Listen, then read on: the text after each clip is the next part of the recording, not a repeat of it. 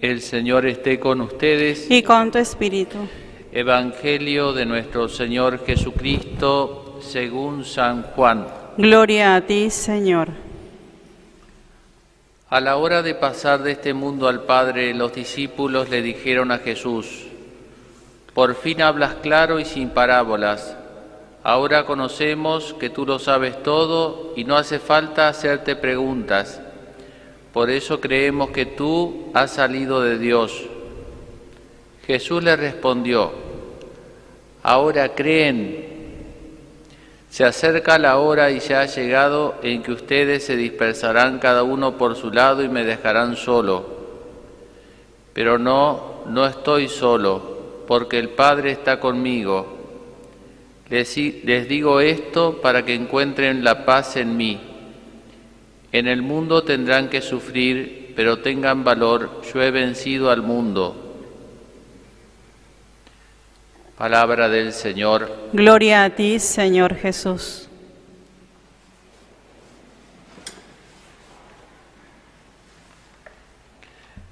El, desde el viernes pasado hasta el sábado que viene es la novena, son los nueve días de preparación a la fiesta de Pentecostés, la venida del Espíritu Santo. Nos hemos propuesto estos días, especialmente a partir de hoy hasta el viernes, eh, predicar, hacer una reflexión cada día eh, sobre los distintos dones, regalos que nos trae el Espíritu Santo, que la Iglesia los ha catalogado en siete, ¿cierto? El don de sabiduría, de entendimiento, de ciencia, de piedad, de consejo, de temor del Señor y de fortaleza. Los siete dones. ¿Cómo actúan esos dones en, en nuestro corazón? Eh, como las virtudes también, por otro lado, las virtudes teologales, la fe, la esperanza y la caridad, o las cardinales llamadas, es todo como un organismo espiritual el que tenemos, así como tenemos este, el organismo eh, biológico, tenemos un organismo espiritual en la cual eh, hay una unidad, ¿cierto? Eh, así también con las virtudes y los dones que vienen a potenciar, a corregir, eh, capacidades naturales que nosotros tenemos. Nosotros por naturaleza tenemos inteligencia, la voluntad, las pasiones, eh, que nos mueven a conocer, a desear, a dolernos, etcétera, que son lo que nos mueven, que son los motores interiores que tenemos.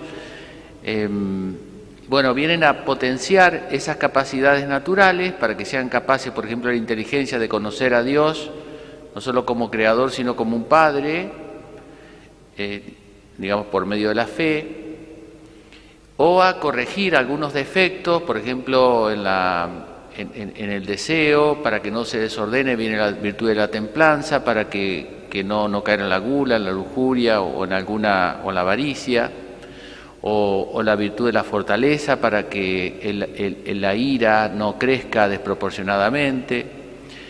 Vienen a elevar o a corregir las virtudes. Y los dones bueno, para mí eh, me ayuda este ejemplo.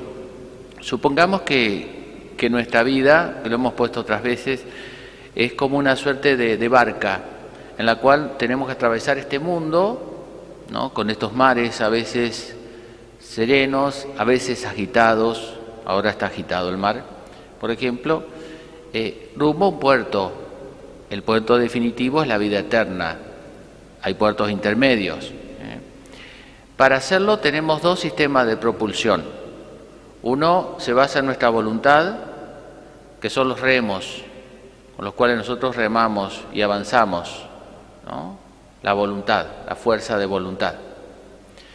Y el otro sistema es la vela, que uno iza la vela y eh, el viento, si va para allá, uno la, la iza y eh, el viento es el que nos mueve. Las virtudes serían como que Dios fortalece nuestros músculos para que uno pueda remar con fuerza. Esas serían las virtudes. Y los dones del Espíritu Santo sería como el viento, por algo el Espíritu Santo se presenta como el viento, que Dios nos envía para que mueva nuestra vela, es decir, nuestra confianza, nuestra disponibilidad interior, nuestro corazón, nuestros deseos, para que avancemos con mayor facilidad. No alcanza con las virtudes, con los remos, sino que hace falta también estos dones, dones, regalos del Espíritu Santo que nombramos recién, no sé cómo me acordé porque me falta el don de la memoria a mí, pero eso no es del Espíritu Santo, ¿no? Em, digamos, con esos siete dones nos, empuja como un viento para que podamos em, llegar al puerto y dar fruto. Y el Espíritu Santo opera en nosotros a través de esos dones, de las virtudes, ¿no es cierto?, pero especialmente de los dones, eh, haciendo que cada uno produzca sin, o sea, eh, sin desnaturalizarnos, como el agua. ¿Vieron? El agua llueve, le cae a una rosa y produce rosa, a la viña, cada eh, árbol produce su fruto según su especie. El agua, siendo una, única, sin embargo, no produce un único efecto. Aquí se transforma en flor, en otro se transforma en manzana, en uva, en distintos frutos según la especie. Así también el Espíritu Santo nos sopla en nuestro corazón y según nuestro temperamento, según nuestra vocación, nos este, sopla según la especie. A nosotros nos pasa, a mí me pasa a veces como sacerdote, que en más de una ocasión que no sé qué decir y como uno le toca por vocación tenía que decir algo, si no yo me quedaría calladito, ¿no? Este, porque siempre es mejor quedarse callado, pero a veces uno tiene que decir algo, sobre todo en esos momentos difíciles de un velatorio, de una persona joven que murió. Y yo veo que, bueno, que Dios me da las palabras para que lo pueda decir. Me inspira eso.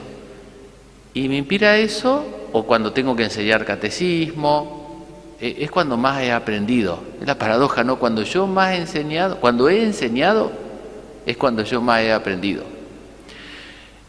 Porque Dios lo ilumina a uno interiormente para que uno pueda transmitir esa verdad. Cada uno según su vocación. A una madre le dará la fortaleza para educar a sus hijos, sobre todo si son adolescentes, que yo lo agarraría, bueno, en fin. Pero las madres, ¿vieron? Por eso cada uno tiene su vocación y tiene que ser feliz con su vocación y tendrá la gracia para llevar adelante su vocación. ¿no? Ustedes mirarán y dirán, no, yo ni loco, lo que es el sacerdote, lo difícil, eh, todo es difícil. Y lo que es el matrimonio también es difícil, es así. Nosotros no tenemos suegra, esa es la única ventaja que tenemos por sobre el resto de lo común, de la gente, ¿no? Pero, pero no se trata de difícil o fácil, porque todo es difícil a la larga. Porque esto, eh, eh, eh, ¿vieron? Remar dos metros, pero hay que atravesar el océano. Todo es difícil a la larga. La vida humana es difícil a la larga. La vida cristiana también. No creer en nada es peor todavía. No es que es solamente para los que tratan de hacer el bien. Lo que, lo que hacen las cosas mal también es difícil para ellos. No es que le va de bien. Para nada es bien difícil, ¿no? Porque después hay que cargar con esas conciencias. Y a lo largo de la vida, al final de la vida, si uno ha hecho mucho daño, no se ha arrepentido, hay que cargar con esas conciencias. ¿eh? Pero bueno, por eso digo, el Espíritu Santo nos da a todos la gracia de, de poder navegar con cierta serenidad en medio de las tormentas de la vida, de las contrariedades de la vida, que en toda vocación hay. Ninguno, para ninguno de nosotros el mal está planchado. A veces está más planchado, a veces, tenemos, bueno, Dios nos fortalece y nos ayuda, pero, eh, bueno, lo último que quería decir es que el Espíritu Santo obra como este viento, ¿no es cierto?, que, sopla, que, mueve nuestra, voluntad, nuestra inteligencia, dándonos consuelo, dándonos fortaleza en los momentos que necesitamos la fortaleza, no solo dándonos sentimientos, sino dándonos efectividad. Vieron que uno a veces puede sentirse mal por algo, uno puede venir a la iglesia y no siente nada, pero uno cuando sale, como cuando uno come, hay alimentos que son más sabrosos y otros que no son sabrosos, pero alimentan. Lo importante es que después uno nota esa fuerza. Dios obra, el Espíritu Santo, no tanto en el plano de la sensibilidad, que es caprichosa, que es cambiante, que depende a veces del hígado, del, páncreas, de la vida, no sé, de tantas cosas distintas, de si dormí bien anoche. Eh, Dios nos da, el Espíritu Santo obra dándonos la capacidad de realizar cosas. Y digo, eso lo hace de modo, se dice, de modo ordinario. En, en, Pentecostés fue de modo extraordinario, hubo ruido, hubo manifestaciones extraordinarias. Pero el Espíritu Santo obra en nosotros de modo connatural, de modo sereno, sin hacer mucho ruido.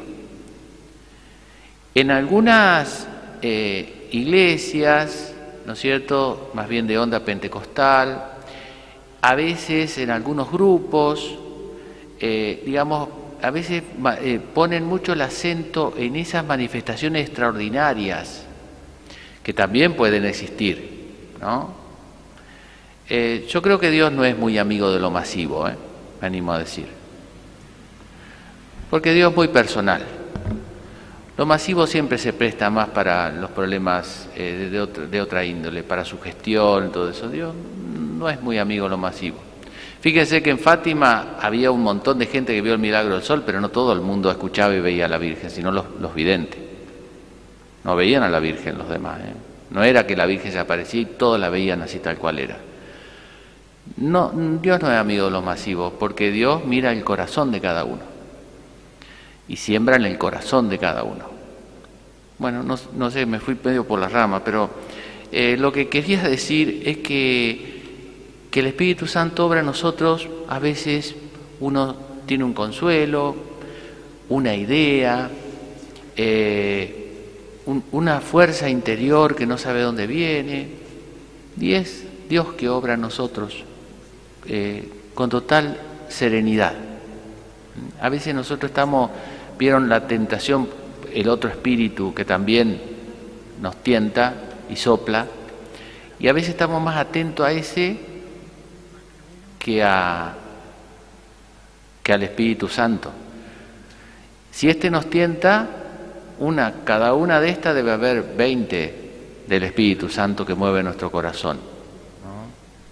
Bueno, Dios quiera que tengamos esa docilidad a lo que el Espíritu Santo nos inspire eh, en nuestro corazón y bueno, y a lo largo de estos días iremos viendo ya más específicamente cómo obra para que uno también aprenda a discernir cuándo es el Espíritu Santo el que me mueve y cuándo es el viento del mundo o el viento ¿no es cierto?, del otro espíritu. Bueno, que la Virgen nos conceda a todos esa gracia.